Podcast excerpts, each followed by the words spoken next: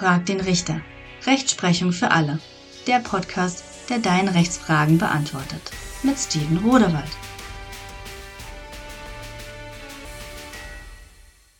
Hallo und herzlich willkommen zu meinem Podcast Frag den Richter. Ich wurde in letzter Zeit immer wieder gefragt, sag mal, wie sieht eigentlich dein Arbeitsalltag aus? Was machst du eigentlich den lieben langen Tag?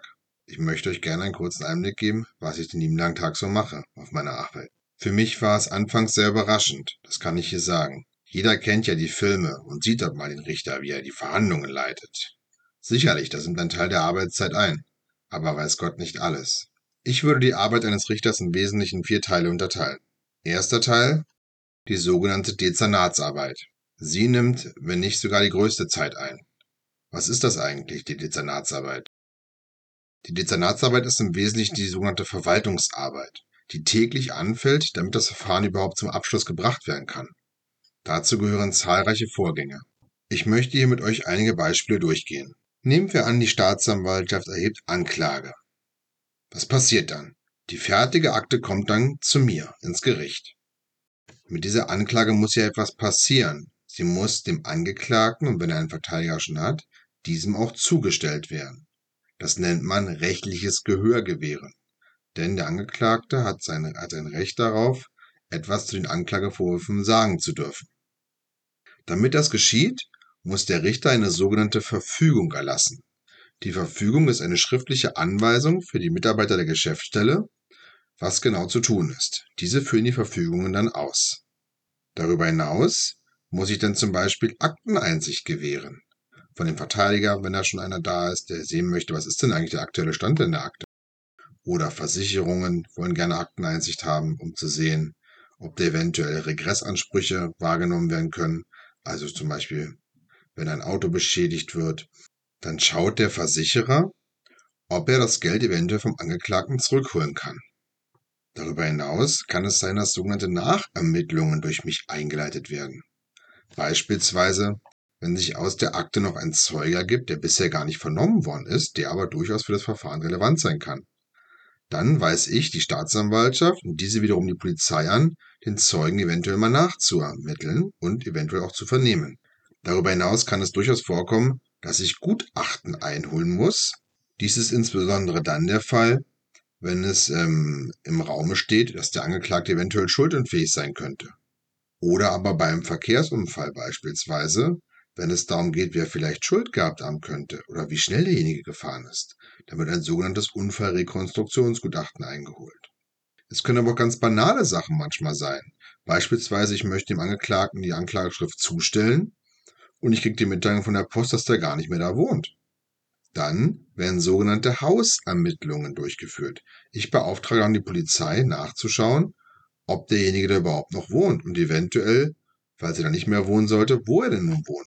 Das versucht dann die Polizei für mich in diesem Fall zu ermitteln.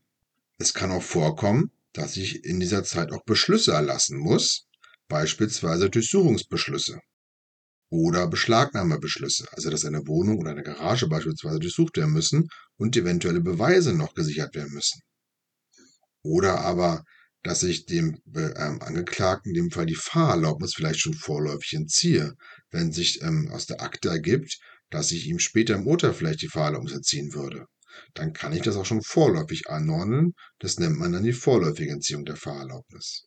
Es kann aber auch sein, dass ich ganz sozusagen verwaltungstechnische Sachen machen muss, indem ich Verfahren einfach verbinde. Beispielsweise, wenn es schon mehrere Verfahren gegen jemanden gibt, dann kann ich die auch zu einem großen Verfahren sozusagen zusammen verbinden. Schließlich, wenn das alles erledigt ist, muss ich darüber entscheiden, wann der Termin zur Hauptverhandlung angesetzt wird. Den stimmt man am besten mit dem Verteidiger ab, um gleich Auskunft zu kundschaften, welche Zeugen eventuell geladen werden müssen und welche vielleicht nicht geladen werden müssen. Zudem hole ich mir einen aktuellen Bundeszentralregisterauszug ein. Ihr erinnert euch aus der anderen Folge, das ist die Auskunft, wo drin steht, welche Straftaten derjenige schon mal gemacht haben könnte. Ein weiterer wichtiger Teil aber auch der Dezernatsarbeit, so würde ich ihn zumindest definieren, ist aber auch die sogenannte Recherchearbeit. Es ist ja so, dass es durchaus hier und da mal schwierige Rechtsfragen gibt. Und auch ein Richter oder eine Richterin hat nicht sofort immer gleich die äh, korrekte Antwort parat. Da muss man auch mal recherchieren. Auch das würde ich hier drunter fassen. Der Vorteil ist sozusagen beim Richter, er, er kann das von jedem Ort aus machen. Er ist dazu nicht verpflichtet, das im Gericht zu tun.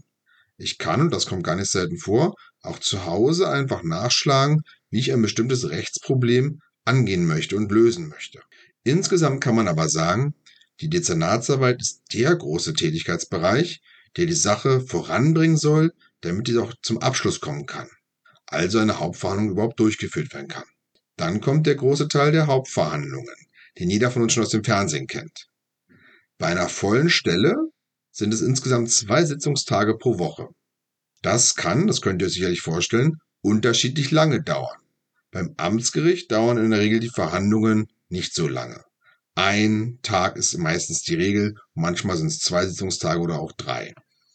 Beim Landgericht hingegen kann es vorkommen, dass ganz, ganz viele Sitzungstage anberaumt werden, je nachdem wie umfangreich und schwierig und streitig die Rechtslage ist.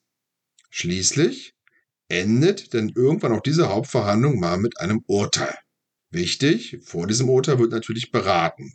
Wenn man alleine ist, okay, dann hat man keinen anderen zum Beraten, dann macht man selber seine eigenen Gedanken. Ansonsten muss man mit den anderen Richtern und den Schöffen jeweils beraten, was in diesem Urteil denn rauskommen soll. Kleiner Funfact am Rande. Wie bin ich eigentlich angezogen in der Hauptverhandlung? Die Vorschrift in Berlin zumindest besagt, ich muss ein weißes Hemd tragen als Mann und eine schwarze Robe. Eine Krawatte oder Fliege ist nicht mehr verpflichtend in Berlin. Es gibt vor allem aber auch insbesondere kein Hammer und keine Perücke. Der dritte große Teil sind dann schließlich die Urteile. Diese müssen angefertigt werden. Dort gibt es bestimmte Fristen im Gesetz in der sogenannten Strafprozessordnung. In 275 ist Folgendes geregelt dazu. Grundsätzlich muss ein Urteil binnen fünf Wochen schriftlich abgefasst werden. Die Frist verlängert sich aber, wenn es mehr Hauptverhandlungstage gibt. Das Urteil kann ich wiederum auch zu Hause beispielsweise schreiben oder in der Bibliothek. Ich bin dazu nicht verpflichtet, im Gericht dieses Urteil zu schreiben. Wichtig, wie gesagt, nur, es muss in dieser Zeit zur Geschäftsstelle kommen, damit es rausgeschickt werden kann. Der vierte große Teil meiner Arbeit würde ich als Fortbildung beschreiben. Als Richter ist man meines Erachtens verpflichtet, sich immer auf den neuesten Stand zu begeben. Ständig ändert sich die Rechtsprechung oder Gesetze ändern sich. Das bedeutet also für mich ein berufslebenslanges Lernen. Das kann beispielsweise durch juristische Zeitschriften sein oder auch Fortbildung, die wir besuchen. Zusammenfassend lässt sich also Folgendes sagen.